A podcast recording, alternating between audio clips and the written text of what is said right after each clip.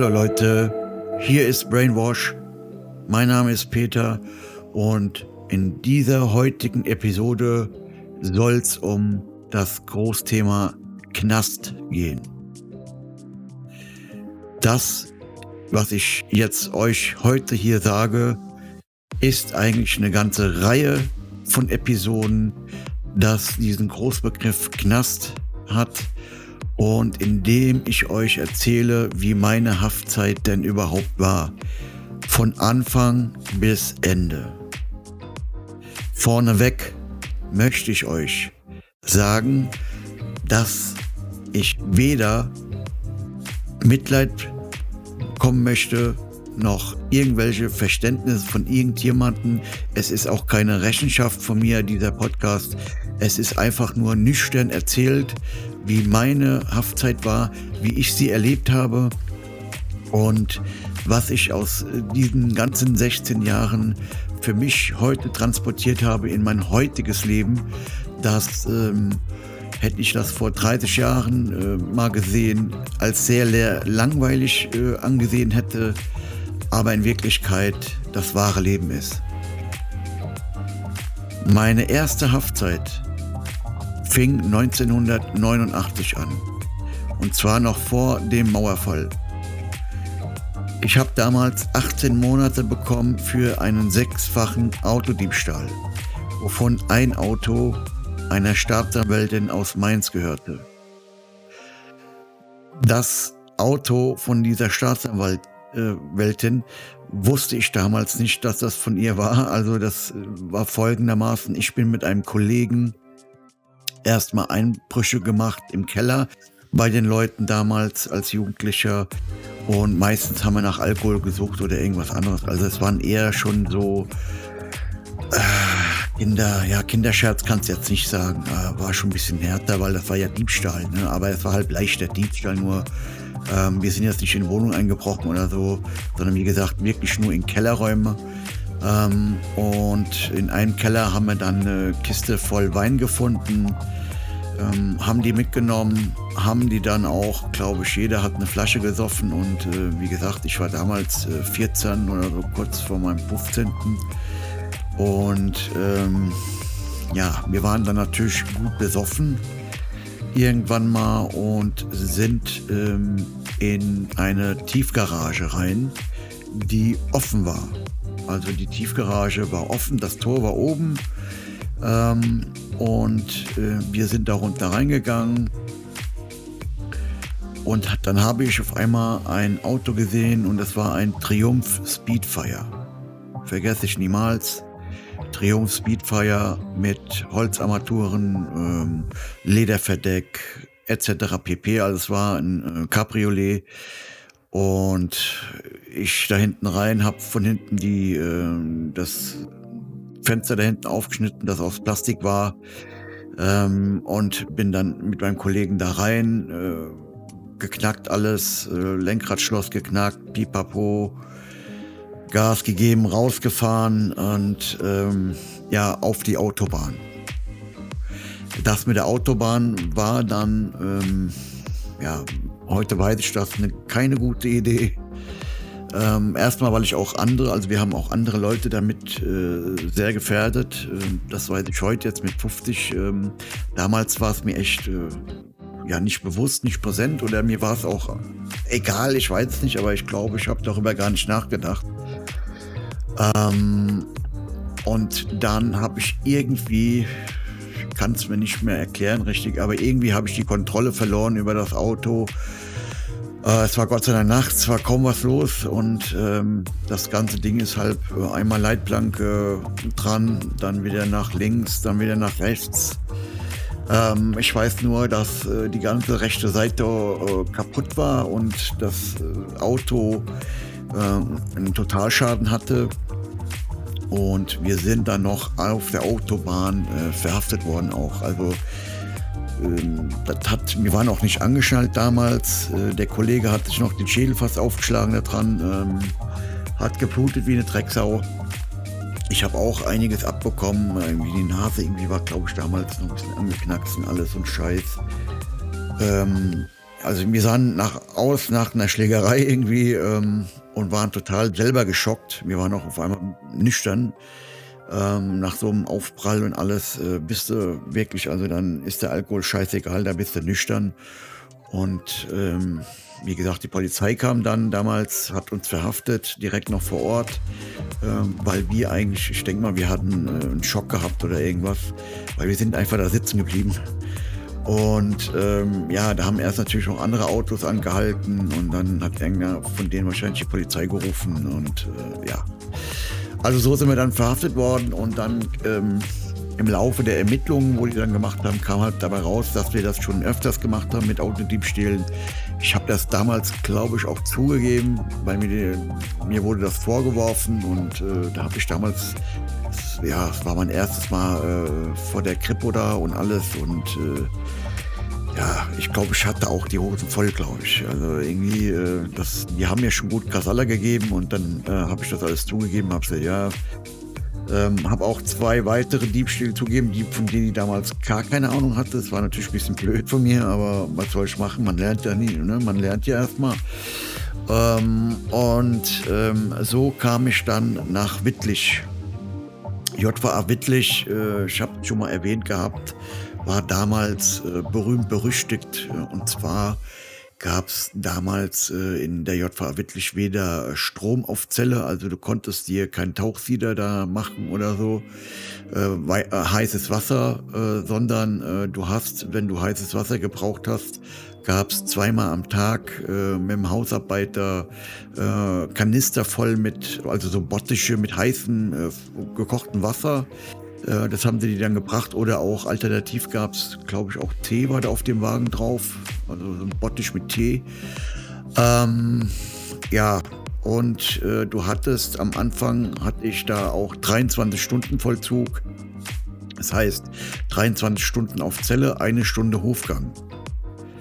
So, die Zelle könnt ihr euch vorstellen, 7 Quadratmeter. Der Knast war schon richtig alt. Äh, lass mich nicht lügen, aber ich denke mal, der war von 1890 oder war es irgendwann mal gebaut worden, ähm, weil das waren noch richtige alte, alte Holztüren, wo Eisen mit verarbeitet wurde und äh, wenn die Beamten die Türen aufgemacht haben, da hast du gedacht, äh, dir tritt einer die Tür ein irgendwie, weil die Schlüssel so laut waren und dann die Tor, dass das, das, die Tür so richtig krass laut war. Jedes Mal habe ich mich da erschrocken, wenn die Tür aufgegangen ist. Ähm, ja, und die Fenster waren halt auch mehr oben äh, wie unten. Also ihr müsst euch vorstellen, zum Reden musste ich auf den Tisch mich stellen, um aus dem Fenster äh, rauszugucken zu können. Ich hatte damals Gott sei Dank in Haus 1 äh, den Blick auf unseren Fußballplatz.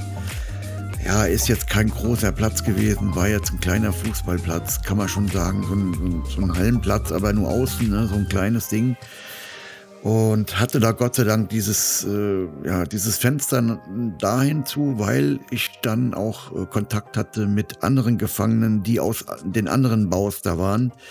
Und ich hatte damals das Glück, dass der Giuseppe und ähm, andere Namen muss ich jetzt auch nicht so viel nennen. Giuseppe ist leider schon verstorben. Also es war einer von meiner, ähm, ja, ich kenne ihn, Giuseppe habe ich gekannt von klein auf. Wir sind zusammen aufgewachsen, äh, wir haben zusammen Scheiße gebaut und äh, er hat damals gesessen wegen Raubüberfall mit ein paar Kollegen. Und meine erste Erfahrung mit auch Zusammenhalt und mit Menschlichkeit war also der Giuseppe, genannt Beppe. Ähm, das vergesse ich nie und werde es ihm auch niemals äh, irgendwie, also ich werde das niemals vergessen, was er da für mich getan hat. Ähm, der hat mich gesehen, erstmal überrascht gewesen und hat sich aber trotzdem gefreut, so hey Peter und so. Und äh, sein nächster Satz war, was brauchst du denn? Was, ne? äh, ich sagte, ja, ich habe gar nichts da und so. Und äh, so kam es, dass er mir am nächsten Tag, als wieder Sportunterricht war, also Sportfreizeit bei denen drüben, hat er mir eine ganze Tüte mit äh, Tabak äh, und ähm, Bomben voll Kaffee gebracht. Also man sagt immer im, im Knast äh, zu Tabak Koffer und äh, zu Kaffee Bomben. Äh, was sind jetzt die Gläser, müsst ihr euch vorstellen, das sind äh, diese ganz normalen ähm, Gläser, wo dieser Instant-Kaffee drin ist. Ähm, ich sage heute noch Knastkaffee, wenn ich den trinke. Ähm, trinke ich aber eigentlich immer noch ganz gerne. Und der Tabak, das Päckchen war für uns ein Koffer. Damals, 89, waren da noch 50 Gramm drin. Ähm, kann man sich heute gar nicht mehr vorstellen. Äh, 50 Gramm. Ähm, und das war eine ganz krasse Erfahrung für mich. Also da habe ich, hatte, ich hatte, ihr müsst euch vorstellen, ihr seid auf sieben Quadratmeter das erste Mal inhaftiert. Ihr hört diese laute Geräusche, ihr seid schon ein bisschen eingeschüchtert, so denkt, scheiße, was passiert jetzt und so. Dann auf einmal seht ihr ein bekanntes Gesicht, mit dem ihr auch noch aufgewachsen seid. Äh, bei dem, ich habe bei denen seinen Eltern äh, gegessen zu Hause, also äh, die Mutter hat mich schon fast adoptiert damals und äh, ja, das war ein Erlebnis, wo ich gedacht habe, krass. Heute weiß ich oder später habe ich dann mir schon so ein bisschen gedacht, wäre das nicht so gelaufen, also hätte ich nicht von Anfang an äh, Hilfe bekommen und äh, direkt alles gehabt, ich glaube, der Knast hätte mir viel, viel mehr wehgetan. Ähm, wie gesagt, ich bin dem Beppe unheimlich dankbar dafür, dass er das damals gemacht hat und äh, das hat mir echt die erste Zeit sehr, sehr gut geholfen und äh, ich konnte auch mit ihm reden. Ähm, aber ich glaube, dadurch habe ich den Eindruck gehabt damals, dass der Knast ja eigentlich gar nicht so ja, krass ist. Ne, also ich hatte auf einmal keine Angst mehr. Ich, der hat mir das erklärt, so ein bisschen, was da abgeht, äh, wie das abgeht, was ich am besten machen sollte, welche Anträge ich stellen sollte. Äh, Im Gefängnis, wenn du im Gefängnis bist, äh, kannst du da gewisse Anträge stellen am Anfang direkt. Das ist der Antrag 51, war das, glaube ich, noch, ja, Antragsformular 51. Ähm, da konntest du zum Beispiel beantragen, ähm, Privat- und nee, Privatunterwäsche damals, Entschuldigung, äh, war es damals noch nicht, das gab es, glaube ich, erst in den 90ern. Ähm, aber äh, du konntest äh, Einkauf beantragen, äh, Taschengeld. Wenn du kein Geld von draußen bekommen hast, hast du ein Taschengeld bekommen.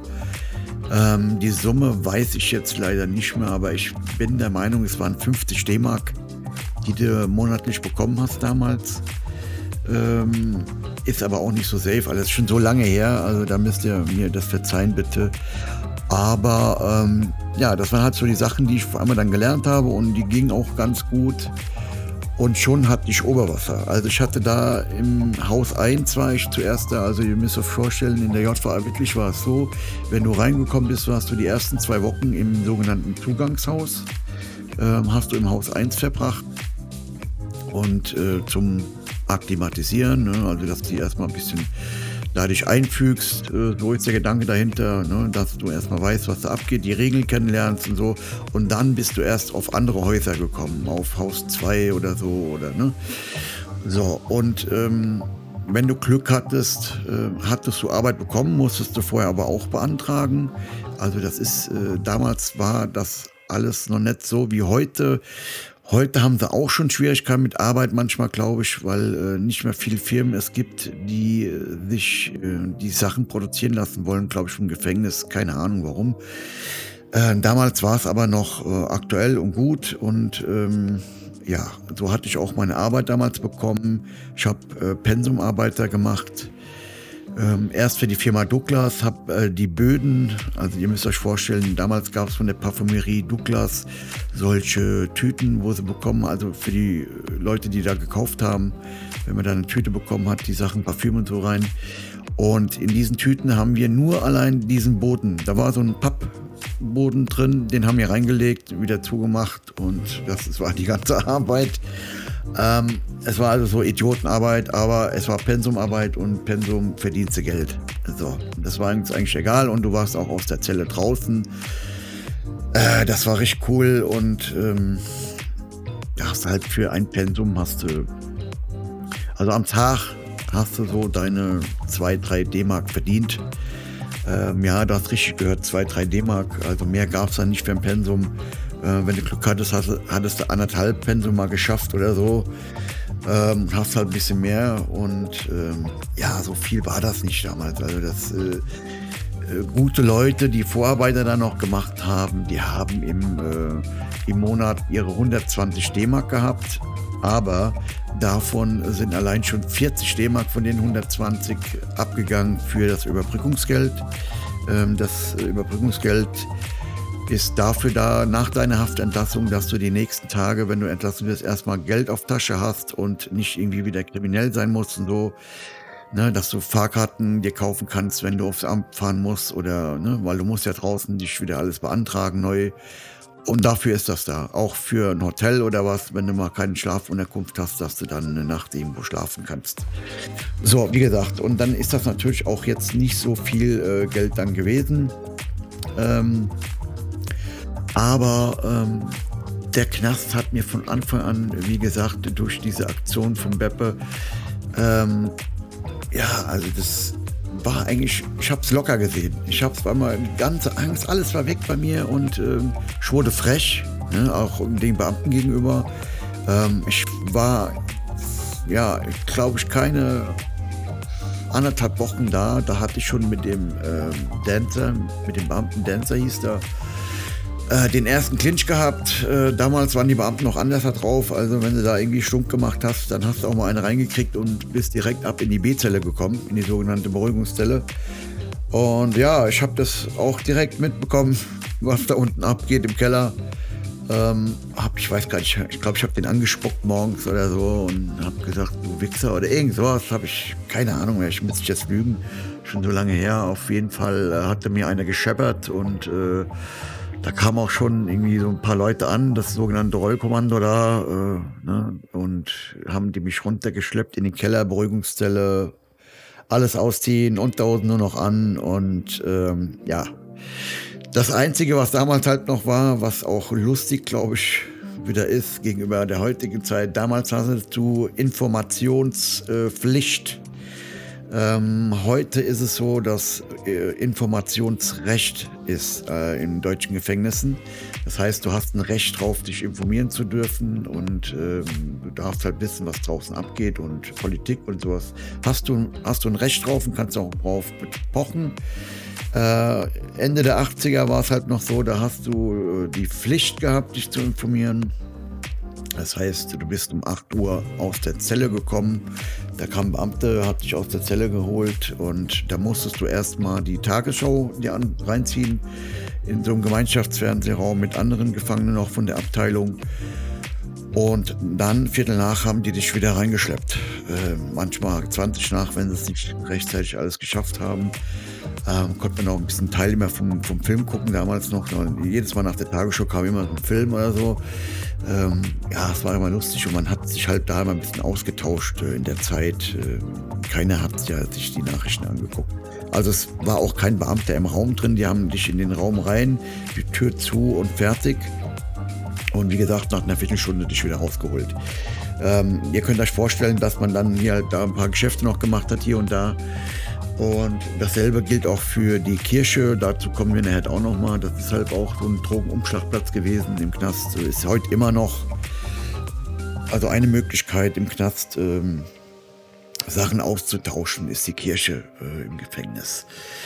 Ähm, ja, und so beging dann die Zeit. Ich habe dann bin erst nach Haus 2 gekommen damals. Hm, da war der Giuseppe, also der Beppe, damals schon in Erwachsenenaus äh, Jugendausnahme hieß das, nicht Erwachsenenausnahme, sondern Jugendausnahme.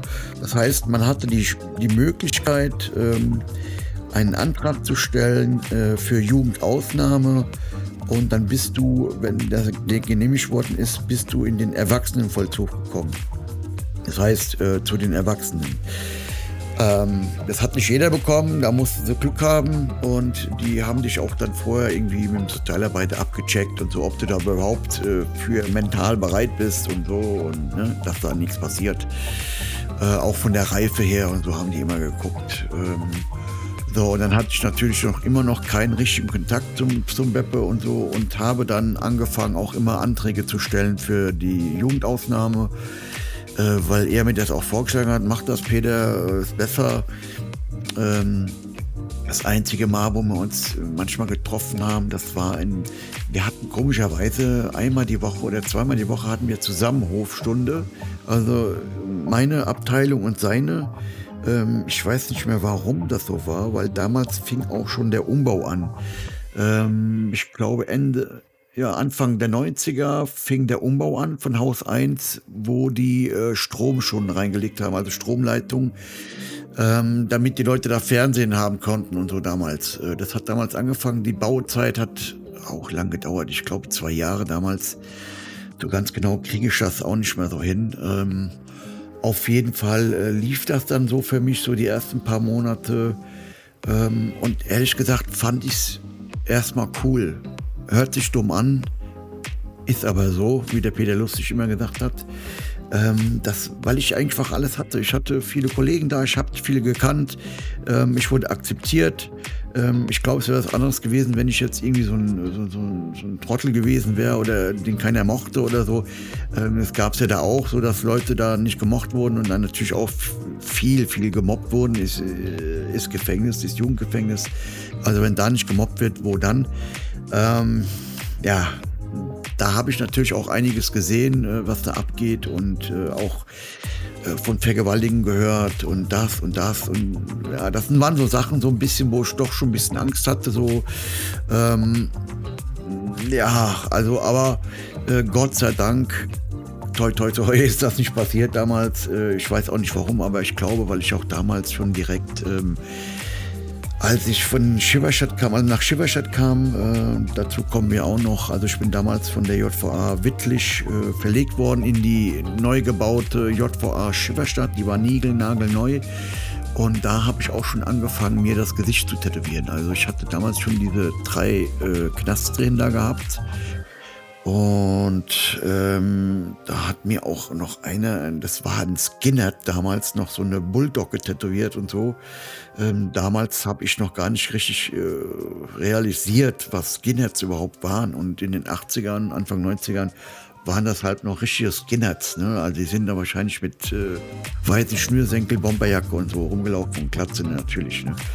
Ähm, heute weiß ich das, äh, aber äh, damals, ja, ich hatte noch keinen Kontakt so richtig mit Skinheads gehabt damals. Und der hat zwar auch immer komische Musik gehört da drin im, im Knast, äh, während er mich da tätowiert hat, aber äh, war mir eigentlich egal. Es war halt so harte Musik und ähm, ja, das, äh, man macht auch immer dann so ein bisschen den Dicken mit, ist ja wohl ganz klar, weil äh, da, im Knast darfst du dann ja auch, ähm, ja, dir jetzt nicht anmerken lassen, dass du irgendwie Angst hast oder Schmerzen oder so. Also wenn du jetzt beim Tätowieren da rumjammerst oder so, erstens tätowiert dich da keine Sau mehr und zweitens mal ist natürlich das Gespött der Leute da drin und ähm, bist natürlich dem anderen ausgeliefert, äh, die da mit dir Ball spielen und ja, ne, das kann man sich auch ausrechnen. Also da im Gefängnis ist immer, immer, immer, immer Gorilla Playtime. Also äh, Pumpen ist angesagt. Ich habe auch sehr früh angefangen, äh, Kraftsport zu machen, ähm, weil ich das, wie gesagt,